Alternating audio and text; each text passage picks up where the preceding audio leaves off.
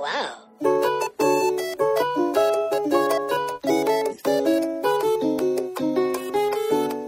Hola, ¿qué tal? Bienvenidos a la décima edición de Hora Nena. Estoy ahora nada más con Dani. Te extrañamos, Jime. Te extrañamos, Jime. Y eh, les hemos preparado para esta edición nuestros favoritos del verano que ya se va a acabar. Que este verano estuvo súper bueno en cuestión de cultura pop. Hubo cosas épicas. De noticias y de Sí, entonces series y de... les vamos a contar todo esto en el Nena News. Entonces nos arrancamos con eh, los lanzamientos Nena de música, que era lo que estábamos platicando ahorita, Dan y yo. Que, ah, bueno, antes, antes de todo, en la entrada institucional, les queremos decir que eh, utilicen el hashtag eh, Horanena eh, y nos encuentran en el hype.com, en iTunes, eh, en SoundCloud y en nuestras cuentas personales, que la mía es arroba rafafififofu Y la mía es arroba Daniela con doble N. y la de Jime, que casi no usa, pero pueden buscarla en Instagram, Ajá. es este arroba Jime Jime, primero con H, H, luego con J. Entonces, bueno, el primero es, eh, retomando el Nena News, el lanzamiento del disco de Carly Rae Jepsen, ¿Que tú eres fan? que soy este muy disco? fan de este disco. No, del anterior no tanto, porque pues sí era como teen pop, muy teen, Muy tiempo, sí. pero este sí está como bueno. O sea, es lanzó esta canción de I Really Like You, que es muy pegajosa es y todo. muy, muy pegajosa. Y yo lo, lo, lo escuché en, en Spotify y dije, era el lanzamiento y dije, sí, está muy chistosa la canción, o sea, sí la voy a escuchar. Y vi que estaba el disco, entonces lo empecé a escuchar todo y dije, wow. O sea, no es como un what- One Hit Wonder. O sea, yo pensé que iba a ser así como... Sí. Aparte había visto un video donde eh, celebridades que dan conciertos y que nadie va. Y, y el de ella era así como en una secundaria de Estados Unidos y había como cinco niños así... pero eso fue después de que sacó el primer disco. Ajá, sí, sí, ¿Y sí. nadie fue? Y nadie fue, nadie, así estaba, y ella estaba como cantando Call Me No. Maybe, y na- nadie... Cantó Call Me Maybe y- seis veces. Ajá, para aprender y no aprendió. Pero este disco está muy, muy bueno. Aparte de esta canción, tiene otra que se llama Emotions, que le dieron como un sonido synth pop, un poquito. Este, suena como muy danés el sonido, está, está bueno. Wow. Para hacer pop es un pop bastante bien hecho, o sea, no es como la, la es como la parte contraria del disco de Taylor Swift, que es uno de los mejores discos pop del año, aunque yo la odio, debo reconocer que el Sí, disco es bueno, ¿no? No es malo, pero este sí está como un poquito más tirándole al... O sea, como que está experimentando más. Ajá. Y, eso está bueno. Y eso está bueno. A mí me sorprende que con el sencillo con la que el- yo la con, bueno, que todos la conocimos, era, una canción muy como muy fuerte para el radio y para que la gente les gusta, estaba en todos lados. O sea, me sorprende que la gente no la fuera a ver. Sí, o sea, porque hay no. artistuchas mucho menores que con una canción Pegan y pegan llenan. y llenan foros y eso. Entonces me sorprende como que ella, no sé, una canción está en todos lados, eh, súper pegajosa también. Sí. Y por eso sí pensé que como que ahí se iba a quedar.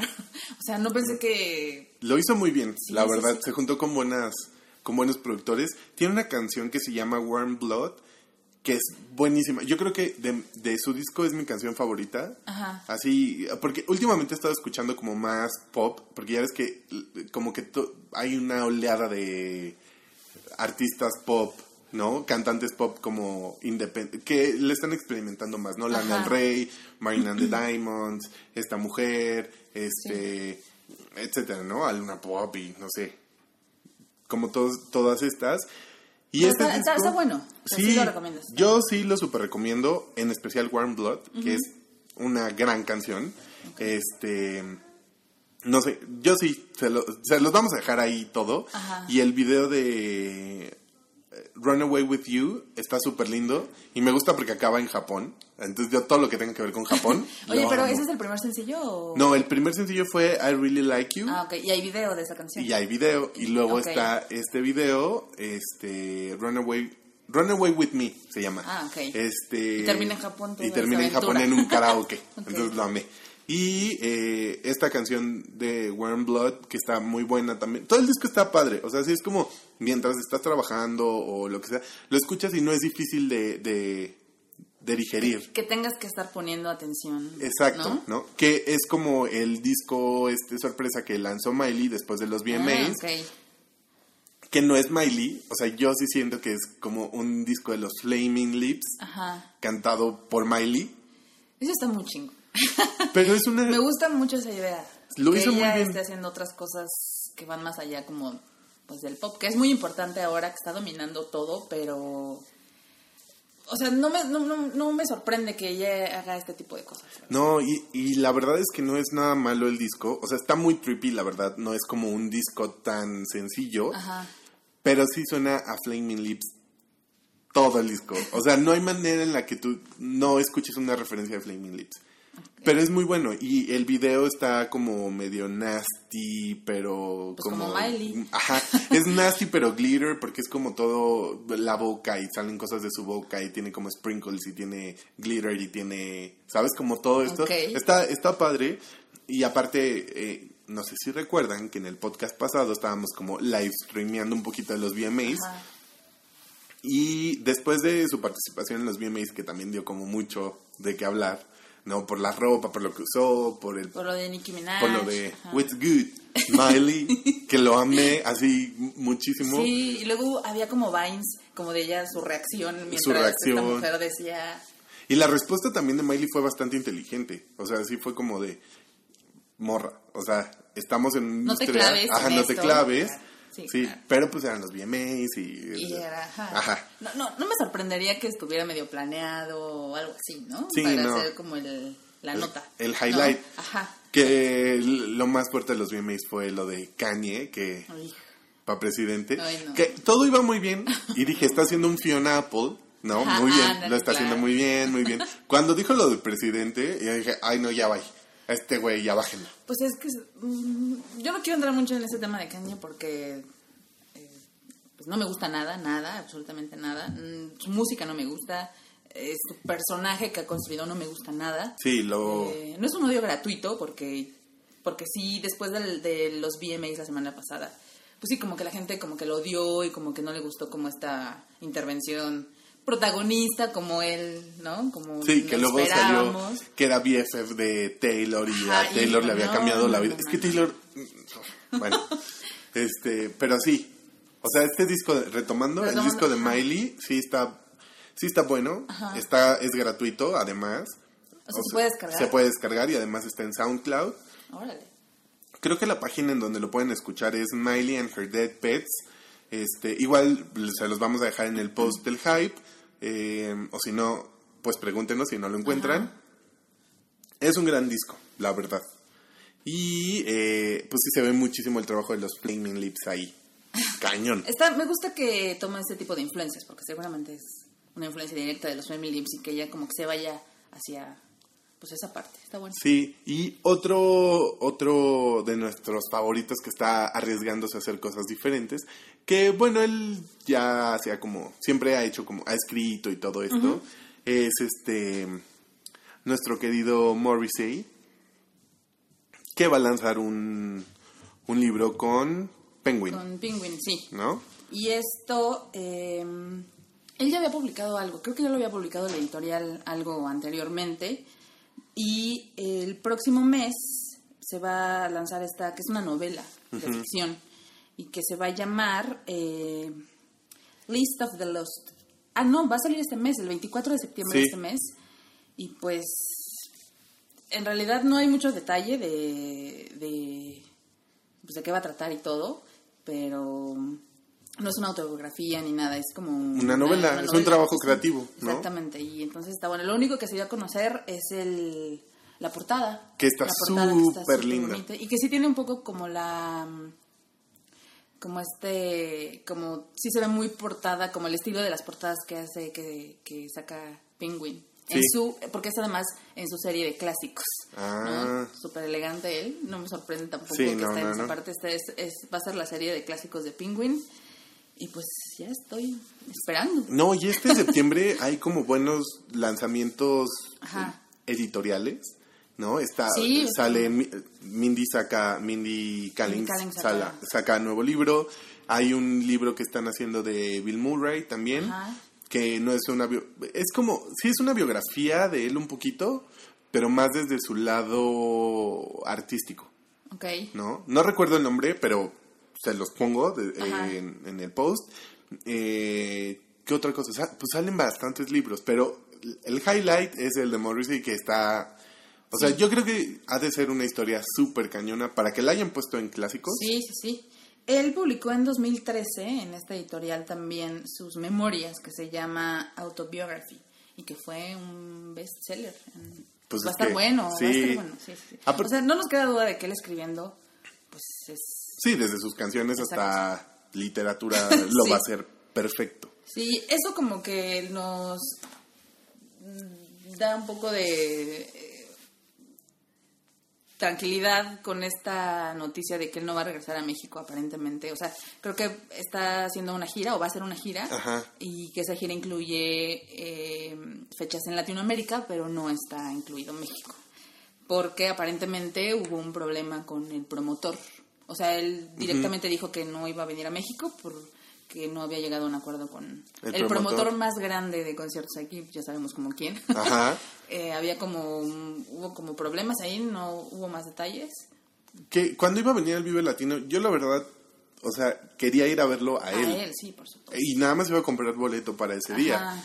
Pero pues canceló y ya no. Aparte, el Vive Latino regresó a su formato original de dos días, porque ya casi lo querían hacer un- una semana, así Vive Latino Forever. Sí, no, no esto, esto me parece más bien que es un tema de del dólar a ese precio, Sí. está afectando como... A ya todo. estamos viendo como Repercusiones.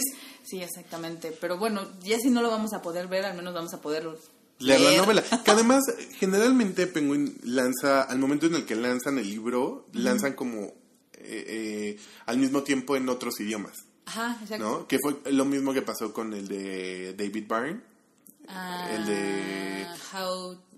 ¿cu- ¿Cuál? How to, algo de music. Es que él tiene uno que se llama Diarios de Bicicleta. No, el otro. El otro, How, How to understand music, algo así. How to Music Works se llama. Ándale. Ajá. Que enseguida que salió, yo recuerdo porque en el sótano, no, no son nuestros patrocinadores, este, no es cierto, en el péndulo, eh, lo vi en inglés y, y acababa de salir y a la semana regresé Sí, y ya estaba en español. Lo editaron también en español y, lo, y es el mismo formato, el mismo diseño que el libro en inglés. Ajá. O sea, no hicieron como una edición diferente en español. Es exactamente lo mismo, es pasta dura y todo. Y está también en español. ¿Sí? Que eh, lo mismo pasó con el libro de Elena Dunham, que, ah, claro, lo editó Planeta. que lo editó Planeta, Ajá. que arruinaron la portada poniendo una foto de ella, así, de la Ah. creadora de Girls. Ah, bueno. pues Pero se entiende un vender, poquito, ajá. ¿No? Que Sí. hasta ella subió a Instagram la foto. Ajá. Sí, en realidad como el, el estilo de la portada es el mismo. Es el mismo, solo que Solo metieron la foto. Y una foto súper, ¿no? Sí, y también va a haber una edición de bolsillo de este libro de nuevo de Morsi que sale este mes. entonces. Ay, no, es a un gran bueno. lanzamiento. Sí. Y bueno, pasando a otra noticia, Serena Williams se convirtió en la reina del verano por sus logros este, profesionales. Ajá. Y además fue portada de la New York Magazine, que estuvo, pues yo creo que es de las portadas más honestas. Aparte de la que hizo con Vogue este año, en, primavera, esta fue una gran portada. Porque se ve natural, se ve ella, casi no tiene retoques la foto, más que como de luz. ¿Tú sabes si ella ya había hecho otras portadas antes? La de, la de Vogue, la de, de Power Issue de este año, pero no sé si ha hecho otras portadas así, como importantes. Yo creo que este fue su O sea, portadas superaño. como de, de moda. ¿De en revistas como de... Ah, No sé, ¿No? ¿No? estoy seguro, la verdad. Pero la portada que hizo para New York Mag está Sí, muy buena. súper, súper chingona, sí. Y además se anduvo besuqueando con Drake, que Ah, eh, es cierto. eso la Claro. coronó como la reina máxima del verano. Entonces sí fue como, ¿what? ¿No? Y eh, pues eh, yo creo que va a seguir haciendo como cosas eh, bastante interesantes. Estuvo con Jimmy ¿Fallon? con Jimmy Fallon Ajá. este y estuvo padre su participación también. O sea, como que le- eh, eh, ha tenido muy buen RP este sí, año. haciendo sí. Además de pues que sus méritos pues no son para menos, ¿no? Sus méritos profesionales. Y tiene también como una postura bastante interesante yo creo que eso también le ha dado un poquito el, el spotlight, porque tiene una postura muy interesante sobre el feminismo y Ajá. cómo las mujeres pueden y como que hace todo este Sí, eh, sí, sí. endorsement, ¿no? Eh, creo que sí vale la pena que busquen la revista porque las fotos eh, no trataron como de disfrazarla y de ponerla Exacto. como en una pose Glamurosa. No, no, o sea, es ella, se ve linda. Muy y- natural. Y pero las fotos también se ve como, bueno, es, es como una deportista y eso es lo que hace y eso es su trabajo y por eso la gente la conoce. Entonces, las fotos no están muy alejadas como de su personalidad y, y de la tenista tan grande que es, ¿no? Claro. Está bueno, sí, está bueno. Y también hablando de exatletas, bueno, de atletas que ahora son exatletas y que se están mostrando como son, pues está Caitlyn Jenner, ¿no? Que lanzó este verano su, su reality, docu-reality en E! Entertainment, que se llama I Am Kate. Yo no he visto nada. Yo Nada, sí lo he visto. Siento que tiene muy ratings muy bajos, la verdad. Porque siento que no está pegando. Pero es que también pues, la gente es muy tonta y la juzgan, ¿no? Porque tienen sus teorías de que, ¿cómo? O sea, es un travesti, pero ¿cómo? O sea, ya es, es una cochinada que ahora le gusten los hombres. Y no, o sea, todo eso lo explica en el reality Ajá. que está muy bueno. O sea, cada reality como que cumple con una lección, ¿no? Entonces es como, cómo, no sé, empoderarte siendo mujer, ¿no? Entonces entiende como esta parte y ella lo dice, ¿no? Como, es muy difícil ser una mujer. Hay mucha presión en ti, sobre todo viniendo de un medio, ¿no? De un star system como el de Estados Unidos, donde esperan que seas, la- porque tienes una voz diferente, esperan que seas la voz de esa comunidad, ¿no? Ajá. Y ella lo dice abiertamente, yo tengo una ventaja porque pues mi situación es muy diferente, pero hay otras personas que no están no lo están viviendo como yo, sino que lo están padeciendo y están siendo asesinadas y todo esto. De hecho, estuvo con Ellen, con Ellen Ah, DeGeneres en, ajá. en la nueva temporada y la entrevista está en YouTube, la pueden ver, igual se las dejamos. Está padre porque eh, Ellen le pregunta como, ¿qué sientes? O sea, lejos de, de qué, qué sientes al ser transexual, es ¿qué siente Caitlyn? Porque son sentimientos nuevos, Claro, ya como mujer. ya como mujer, Claro. ¿no? Y, y son sentimientos como... Yo, y además, la verdad se me hace como histórico ese momento en la televisión y en el entretenimiento porque está Ellen, que es abiertamente gay, entrevistando a Caitlyn, que es abiertamente transexual. Claro. ¿no? Y, y es como un momento histórico porque es como ah, están abriendo una brecha y le están dando voz, ¿no? O no voz, pero sí presencia a todas estas personas que han estado como escondidas por sus preferencias, por este por lo que son realmente, ¿no? Y está, está bueno. A mí me sorprende esto que dices de que tiene ratings muy bajos. Yo pensaría que es todo lo contrario, que la gente, pues un poco, o sea, este tema de la homofobia es milenario y va a seguir y... Pero me yo pensaría que el morbo puede más que eso y que eso le daría como ratings mucho más altos de los que tiene. Sí, y Es que no sé si es el formato, es como un reality de que la siguen a todos lados y es como el día a día de lo que hace y todo. Ajá, de pero no es eso como las Kardashian. Ok. O sea, sí está como un poquito más cinematográfico. Ah, ok. y está más lindo y pues si ves como cómo sufre en momentos y cómo disfruta otros momentos, ¿no? Ajá. Hay en, en este esta semana el, el episodio de esta semana ella está hablando con otra chica transexual y le dice eh, que pues Caitlyn siempre ha andado con mujeres, ¿no? Y, eh, ha tenido tres esposas y todo eso. Y ella siente que para validarse como mujer tiene que andar con un hombre. Y le dice, no, necesariamente. Porque una mujer no se hace a través de un hombre, una mujer se hace a través de lo que ella es. Es que es, puede ser un tema complicado porque en realidad ella, su transformación como transexual no tiene que ver con sus preferencias sexuales, Sexuales, exacto. sino con lo que ella sentía de que ella era mu- ellos eso lo dicen en la entrevista con Bar- con Barbara Walters no o sea ella siempre Con Diane Sawyer. con sí Diane Sawyer no Sí. es Barbara Walters No, no, no. Es que eso, eso dijimos en el podcast. Ah, pero En- es Diane Sawyer, Pero es. Diane Sawyer. en la entrevista dice es que yo siempre pues me sentí mujer más allá de lo que a ella le guste o no le guste o Exacto. sea, mm, sí es una tontería como pensar que que como para cerrar este ciclo de transformación, ella tuviera que relacionarse con un hombre. Porque ahora soy mujer, entonces no Sí, es no. contradict- O sea, no sé, no, no tiene como mucho sentido. No, que- y de hecho ella empezó a andar, bueno, empezó como a salir con u- otra transexual, Ajá. este, muy guapa, y, y decía, pues sí, es que me siento cómodo porque es alguien que me entiende, Ajá. y estamos generando una relación como bastante buena, pero pues esa es la finalidad, yo creo también de, de- de su programa, ¿no? reality show, claro. Porque sí, o sea, es entretenimiento, pero sí tiene, o sea, es como con mensaje, ¿sabes? O sea, sí tiene un mensaje y sí tiene como discursos bastante fuertes y revolucionarios, yo siento, para la televisión, ¿no? Como hablar desde el punto de vista femenino, pero de un transexual, está muy cañón. Ok. Sí creo que es un... Y hay otro que se llama I Am Jazz, que es de una niña, este, que primero fue un documental, porque fue un caso súper fuerte en Estados Unidos, porque empezó un tratamiento no hormonal, pero sí un tratamiento como social un poco, de ¿Cómo? cambio de género, ¿no? Entonces, Ok. Jazz, desde los tres años, sus papás se dieron cuenta que pues, era una niña en vez de un niño, Ajá. y la empezaron a vestir y todo, se enfrenta a mucha discriminación en la escuela y ahora es este imagen de, de una marca de, de cosméticos Ajá. y todo eso. Y ves la comparación de los shows, bueno, de los programas, sí son diferentes, pero al final te dan ese mismo mensaje, Sí, claro. ¿no? Que está, eso se me hace... ¿Esto era un documental y ahora es una serie? O... El de ya, el de I Am Jazz, Ajá. sí.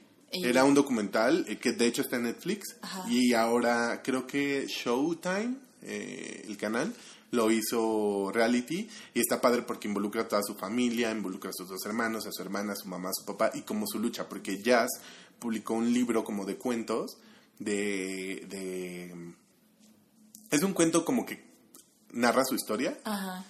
y lo presenta con su mamá, porque Ah, lo escribió ok. con la mamá. Entonces está Ay, está súper lindo. Porque yo creo que sí ha de ser como una, una cosa muy, muy fuerte. Sí. Y sobre todo a esa edad. Eh, a esa edad, sí. Sí. Y para concluir el Nena News, eh, Mad Max. Pues yo creo que fue. Yo me atrevería a decir que fue. O que es la película más importante del. Del año. No solo del verano, en realidad. Sí. Como del año. De hecho, Vero Santos, eh, colaboradora del Hype, escribió un post bastante bueno en, la, en el Hype. Ajá. Les vamos a dejar el link, pero si se quieren adelantar, pues pueden irlo buscando. Que habla sobre la relevancia, no solo del personaje, sino Ajá. como de la película, de la producción, de la imagen que está generando, ¿no? Porque es un personaje bastante fuerte el que hace Charlize Theron. Sí, sí, sí. Y creo que es como de lo que más se habló un poco en los reviews de la película, ¿no? El, el, el papel como de, de ella como mujer y la importancia en la historia que tiene. ¿no? Exacto. Como esa unión de mujeres, ¿no? Y el texto de Vero, que está muy bueno, por cierto, sí deben de leerlo.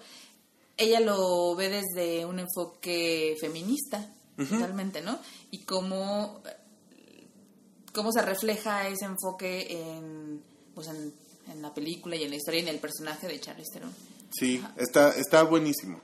Y bueno, esto nos da pie para hablarles Ah, sí. de nuestro, nuestra sección Girl Crush, que este, la verdad, bueno, ahorita les vamos a decir quién es, pero le- primero les voy a hablar de mi ignorancia, desde mi ignorancia. Yo pensé que solamente había tenido un grupo esta mujer y cuando Dani me contó, yo dije, no, te- ella es el Girl Crush porque está muy cañona. Sí, y ya me puse a investigar leyenda, y sí, es una, sí. es una leyenda, o sea, realmente, y tiene una cosa linda, pero a ver, Dani presenta al Girl Crush. El, nuestro girl crush, no solo de esta semana, sino, Sino de la vida. es eh, Caitlyn Hanna. Esta chica, eh, pues es, es muy importante, o sea, la amamos por muchas razones. Ella, pues principalmente tiene una carrera en la música. Ajá. Ella inició con Bikini Kill. Bikini ¿no? Kill, sí. Eh, y desde el principio ella está, eh, es- ha sido como un estandarte en, en este movimiento feminista y de Riot Girls, ¿no? Ha sido muy importante. Eh, y eso se veía reflejado pues en las letras de las canciones de Bikini Kill, en sus shows en vivo, en el diseño, no sé, de sus flyers, de sus discos. O sea, había mucha congruencia como en todo el discurso que ella tenía, no solo no solo en la música y en sus canciones, sino como su forma de vida y su... O sea, es como muy impresionante. ¿no? Sí. Es muy importante. Y después ella, mm, eh, además de Bikini Kill, que fue el primer, su primera Banda, eh, eh, ay, se me fue. Eh, Es que todo esto viene porque acaba de lanzar una canción de Ah, claro, Bikini sí. Kill, ¿no? Ajá, que se llama. Ocean. Ahora les digo el nombre. Que se llama.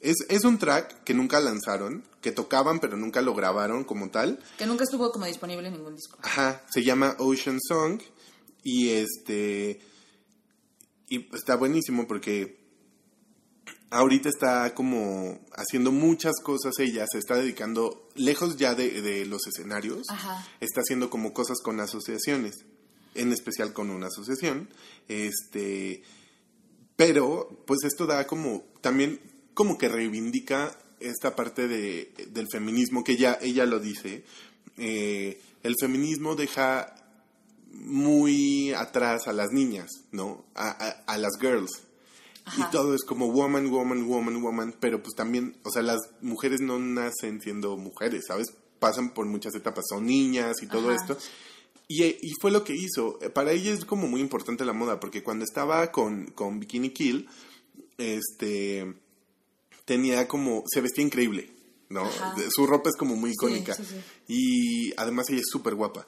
Eh, y, y dice en una entrevista que le hicieron en el New York Times, eh, que para ella la moda siempre ha sido muy importante, porque ella siempre quiso ser porrista, pero pues nunca pudo porque chocaba, ¿no? Ajá. Eh, Entonces ella encontró como, que es un poquito lo que trae Tabi, ¿no? Lo que, como esta parte de sé quién eres Ajá. sin importar la posición ideológica que tengas, ¿no? Entonces ella lo trasladó al escenario a través de ropa, ¿no? Que quiso ser porrista y se ponía la falda de porrista, pero una playa super punk, Sí, ¿no? sí, Y, y, y creo que es un buen punto porque pues hay chavitas que ven el feminismo como algo súper fuerte y como una decisión ya de mujer madura, pero pues las Riot Girls son estas niñas adolescentes, ¿no?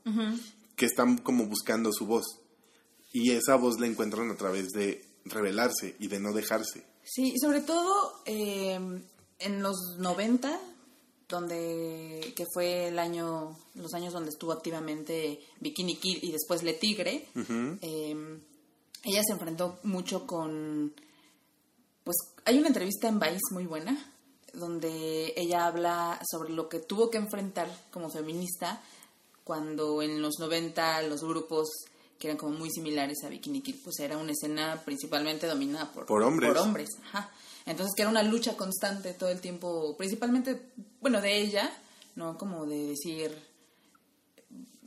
que, bueno, generó un poco como este movimiento y de las Riot Girls y, y ella también colaboró, o sea, es que ella tuvo una enfermedad, esta, fue diagnosticada tardíamente con una enfermedad que la alejó como mucho tiempo de, De los de escenarios. los pero ella también colaboró con con Sonic Youth, con quién más, Em, con Joan Jett, con Natalie Teenage Riot y y acaba de regresar, no sé exactamente como de qué año, él, ella formó un grupo que se llama The Julie Rune, Ajá. estuvo en el Vive Latino del año pasado, vino el Corona, no recuerdo. No recuerdo, pero sí, sí. Es No, más vino como- Vive Latino de este año. Porque sí, sí, sí. más bien es como su- un proyecto de ella, pero Ajá. con otro nombre, ¿no? O es otra banda. No creo que sí es un proyecto de ella. Ajá, Y vinieron el, este año al... Sí, fue este año al Vive Latino. Ajá. sí. Y la asociación ah, en la que ella ha estado trabajando se llama Safe, Safe Place, Ajá. que es una asociación que se dedica a, proteger y a darle voz a las mujeres que han sido abusadas físicamente, sexualmente. Este, es incluyente, porque aparte, Le Tigre es una de esas bandas que no hacen ruido, o sea, son legendarias por lo que representan, porque JD Samson, que era una de las vocales, era parte de- del grupo, Ajá. es trans también. Ajá. O sea, era mujer y ahora es hombre. Exacto. Y este, y de hecho, no sé si recuerden que les contamos en un podcast sobre Broadly, eh, este canal de feminista de Vice eh, y JD hace como videos sobre el mundo lesbiánico. no, sobre la escena de lesbianas en Estados Unidos y cómo ha sido desplazada por la por, por la escena gay de hombres, ¿no? Que, que las lesbianas no tienen mucha voz porque se porque son mujeres, o sea, doble, viven como una doble discriminación, ser mujeres y ser lesbianas. ¿No? Entonces, está muy padre porque también con, con Caitlyn Hanna se ayudan mucho para generar mensajes de dense a conocer, porque son problemas bastante fuertes sociales, ¿no? O sea, si vivir una discriminación es súper fuerte, vivir una doble discriminación o triple, en el caso de que son mujeres, gays, transexuales, es todo un drama, ¿no? Sí, claro. Entonces, yo creo que su figura es merece una escuela pública con su nombre. Sí, totalmente. Porque sí está muy, muy, muy cañona.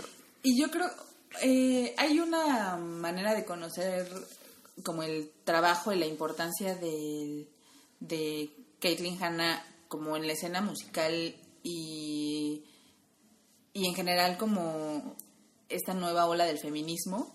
Hay un documental que lanzaron el año pasado, tengo entendido. Este documental fue tuvo como varias etapas porque tuvo una etapa como de financiación que estaban pidiendo mediante estas campañas como de Kickstarter o algo así em, para terminar su, su postproducción y después como de todo este tema sí se logró estrenar y es básicamente como la historia de de Caitlyn, es, un documental sobre ella y sobre su trabajo con Le Tigre, con Bikini Kill, con The Julie Rune. Eh, y hay entrevistas, pues, como en todas estas personas eh, involucradas, como en esa escena y que trabajaron directamente con ella. Y también habla sobre la enfermedad de Lim, que es la que ella padece y que fue la que, pues, la obligó un poco a, a desintegrar Le Tigre, principalmente. Entonces, creo que es un buen documento para que la gente la conozca, su trabajo y la importancia, como en distintos sectores, no solo en la música. Sí, y sí es totalmente legendaria. Les digo, yo estoy muy impresionado porque sí, la conocía por Le Tigre, nada más, pero nunca me había adentrado tanto. Entonces, ya hasta que Dani me contó, dije, wow, una, neta me clavé así leyendo entrevistas, viendo videos, y eh, fue stripper, entonces como que tiene mucha, tiene mucho de dónde, pero no es como estas mujeres que son, ay, las mujeres pobrecitas que somos, necesitan, no, siempre tiene como esta parte bastante social, ¿no? Si buscan esta equidad, no buscan como sobreponerlo, porque aparte no es como, aunque forma parte del feminismo pop de, de esta era, sí, claro. Sí tiene como algo más integral en su discurso, porque ella lo ha vivido y sabe de qué habla, ¿no? Entonces, no, no le pierdan la pista, de verdad. Yo creo que es uno de esos personajes que son icónicos y legendarios sí, sí, sí. muchísimo. No sé qué tan fácil sea conseguir el, el documental, seguramente lo pueden encontrar online en internet pero el festival distrital lo trajo este año en su programación. Acaba de lo acaban de de programar exhibir hace unas hace un mes sí algo así. casi. Entonces no creo que esté tan difícil de encontrar. No sé no creo que esté en Netflix todavía eh, pero pues sí hay que buscarlo. Sí y si lo encontramos nosotros les vamos a poner el link en el hype o pues con el hashtag Oranena en el que ustedes activamente pueden participar. Sí. Y bueno. Y escuchen escuchen sus discos. Sí de verdad de verdad vale mucho la pena que, que conozcan es punk. Sí, ella está casada con Adam Horowitz de los Beastie Boys. Entonces, y él también aparece en el documental. Está o sea, saben, es, es calidad musical, ¿no? Sí, sí, sí. Le Tigre les va a gustar porque es un poquito más sin pop, es más, este... Pues como electro. Electro, más divertidón, este... Tienen ahí un cover súper buenísimo de Chicks on Speed. Ah, claro. Entonces, este... Está buenísimo, neta, búsquenlo y ya luego ahí nos cuentan qué tal les pareció. Sí. Y bueno, ahora nos vamos a seguir con nuestro Ranty de Rant, que ya extrañábamos. este que no que no es algo de, que de lo que estamos como en contra. En contra, o sea, no lo odiamos, pero tampoco lo amamos. O sea, como que nos queda como una duda de, ¿será? ¿Sabes? No, es que, bueno, ¿por qué? ¿De qué vamos a hablar? Miren, vamos a hablar de las, cole- las colaboraciones que hacen las, la- las marcas de cosméticos con, con diversas celebridades o con diversas franquicias de entretenimiento de cultura pop, ¿no? Ajá. La que nos... Que hay un chingo. que hay un chingo y la sí, que sí. más nos mueve es la de Selena con Mac. Ajá, que ¿no? apenas anunciaron. Que ¿Ya apenas disponible, anunciaron. no, verdad? No, apenas... Yo creo que va a estar disponible el próximo año. Ok. Este... Pero sí fue todo un suceso, ¿sabes? O sea, es que Sí. es una figura latina súper relevante y que Mac haya dicho sí, gracias a su a sus súplicas, ¿no? Vamos a hacerla. Es icónica la sombra de Selena, es icónica el, El labial, es- ¿no? claro, sí, Que, sí, eh, Es icónica la base, el eyeliner, Ajá. ¿sabes? Todo. Sí, sí, Entonces, sí. yo creo que va a ser muy relevante para nosotros, la gente que somos cholos, ¿no? Y ahí vamos a tener como nuestros productos. Pero también hay otras que han sido como bastante. Ahorita está, que ya está a la venta de hecho, la de Star Wars con Ah, CoverGirl, Ajá. que vimos en BuzzFeed, Estados Unidos hicieron un video como probando la línea de, de maquillaje y no está mal, pero es una línea de Star Wars. Entonces no podías esperar como, ¿sabes? Sí, sobriedad ni nada. Sobriedad sí, ni porque nada. hay colores como plateados y. Como con este tema. Ajá. Y no es tan feo. O sea, el plateado en realidad no te pone los labios color plata. Ah, no. Es como un shimmer ahí bastante lindo. Como glows y todo. Pero pues sí. O sea, es como. Es esta parte de consumo y de que la mujer ahora es un mercado bastante importante para, para, para vender cosas. Y siempre lo ha sido, y sobre todo en maquillaje. Pero que también a, a las mujeres, Dani es un vivo ejemplo, es fan de Star Wars, Ajá. la más fan que yo conozco, y está padre porque es como llevar este producto a todos lados, ¿no? Y demostrar tu, tu nerdez de Star Wars Sí, claro. hasta siendo bonita. sea, es como comprar action figures, ¿no? Exacto. Pues compras el- la línea completa, ¿no? Que yo, yo nunca he comprado eh, una de estas colaboraciones con marcas de, de maquillaje, de ninguna, jamás he comprado ninguna. Pero creo que yo pensaría, pero tal vez estoy en lo- no, no estoy en lo correcto, no lo sé. Yo pensaría que tal vez uno compra esas cosas como para tenerlas Ajá. de colección, no para usarlas tanto, pero tal vez soy una idiota y... No, es que es lo No que a mí sé, me pasa, que te digo con los lip balms. Ajá. O sea, yo tengo, yo soy adicto a los bálsamos labiales, adicto, Ajá. así. Mi extraña adicción, bálsamos labiales. Ajá. O sea, yo veo uno y lo tengo que comprar porque, además que tengo una bocota, tipo Selena Quintanilla, y me, me la paso así mordiéndome los labios y así. Este, por ejemplo, yo compré los, acabo de comprar los lip smackers de Coca, de Coca-Cola. Entonces está el sabor de Coca Light, Coca Cero, Coca Cherry, Coca Vanilla, ¿sabes? Como Ajá. todo esto. En realidad solo uso el, el de Root Beer, que es el más rico, y el de Cherry Coke, Sí. que... Pero ahí tengo como los otros 20, ¿sabes? Claro. Que no uso. O compré los de temporada, que son todos los de Basic White Girl, el Pumpkin Spice, Ah, este Eggnog, Ajá. ¿sabes? Como todo eso. Y han hecho colaboraciones también. Lip Smoker ha hecho como varias colaboraciones de, con Kitty, con los personajes de Sanrio, con la película esta de Inside Out. Que tiene como cada sabor, cada personaje tiene un sabor. Ajá. Este, o sea, hay como en todas las gamas. Pero está padre que ya no sea solamente Barbie o Ajá, exacto. Kitty, ¿no? Sí. Está, por ejemplo, Kate Von D, una tatuadora muy famosa Ella es Los- principalmente eso, ¿no? Sí. Artista del tatuaje nada del más. tatuaje. Sí, Y anduvo con... and- ando con- Con- tenía su programa y todo. sí, con este DJ que tiene una cabeza como de ¿A Dead Mouse? Death Mouse, sí. Sí. Algo así. Sí, sí, sí. No, y, y está padrísimo. Su, a mí me gustaba mucho como el empaque, Ajá. este, de, de, pero sé que no es la mejor línea. Esta línea la hizo con Sephora, Ajá. este, pero la, estaba padre, o sea, como todo el empaque, porque pues es muy Kate Von D, tiene como todo No, y además es- de, de esa colaboración estuvo padrísima la, la- las fotos de la campaña. Sí. Porque en las fotos, ella está llena de tatuajes. Ajá. ¿no? Entonces en las fotos la maquillaron, con esa línea de maquillajes, la maquillaron toda. Los brazos, eh, la cara, el cuello, todo. Y ella parecía, Que no tenía tatuajes. ajá, exactamente, totalmente Ajá. cubierta de tatuajes. Entonces parecía como sin tatuajes.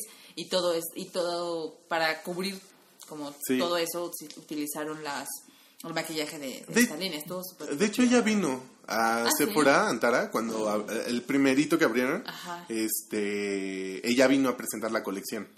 Y hubo ahí como mucha blogger y socialite, ¿sabes? imagino. Pero estuvo padre. Sí, porque en las fotos se veía, en, en la campaña se veían las fotos de ella cubierta totalmente y también de ella, pues como Ya, es, con ajá. todos los tatuajes y todo, estuvo súper bien. la verdad, Y esa, esa, como esa parte de la campaña aparece en, en su programa, Ajá. este, es como un reality Es show como en un realidad. show, ajá. Aparece como este, este, esta parte, ese momento donde ella está haciendo las fotos para la campaña. Sí, hay, hay, Ajá. hay más campañas, seguramente se nos fueron. Hay otra que son de las villanas de Disney, Ah, claro. que de hecho, ay, no me acuerdo cómo se llama la marca, pero bueno, les dejo el link. Este, está padre el packaging porque es como, te dicen cuáles son los rasgos fuertes de cada villana, ¿no? Por Ajá. ejemplo, de Maleficent, como los pómulos y el, el mentón. ¿no? De Úrsula, los labios y las cejas. Ajá. Entonces, cada pack trae como un producto para destacar esas partes, ¿no? O sea, está como muy Ah, bien elaborado. bueno. Sí, está bueno, porque también estaba... O sea, no es solo poner a las princesas en el empaque y ya. Ajá, no, no, no. Ok. Como, como, porque pues las villanas son como bastante Ah, no, son- icónicas. no, son, no son las princesas, son las villanas. Son las villanas, son todas las villanas. Entonces está padre porque también tenía como... Y, y los nombres de, de cada, ¿sabes? Como de cada producto está muy divertido porque es Claro. como de The Evil Powder, no sé qué, ¿no? O, o de... Había uno que era el lipstick rojo, que no me acuerdo de quién era, que era The Kiss of the Dead. Ajá. Entonces estaba como divertido, pero el color está padre, Ajá. ¿sabes?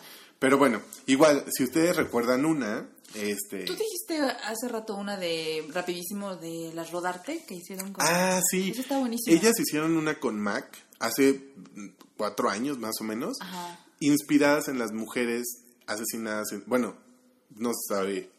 Pues sí, inspirada- asesinadas, desaparecidas. Como en ese tema, ¿no? Ajá, Ajá. exacto, pero más bien, feminicidio en Ciudad Juárez. exacto, pero tenían, o sea, ellas no se clavaron, fue muy mal interpretada y de hecho Sí. nunca salió al parecer, o salió y, cortaron la producción, una Ajá. cosa así, pero más bien ellas estaban, se inspiraron, no, no era como un color, sabes, como desaparecida, no, no, no, era más bien como en cada profesión Ok. que, que, que generalmente eran en las en las maquilas, Ajá, ¿no? las costureras. Las costureras, todo esto era como un poquito de su personalidad, pero esta este maquillaje tenía como iba parte de lo que se vendiera iba a ir destinado a una asociación que se dedicaba a buscar, a investigar. a investigar y ayudar a los familiares.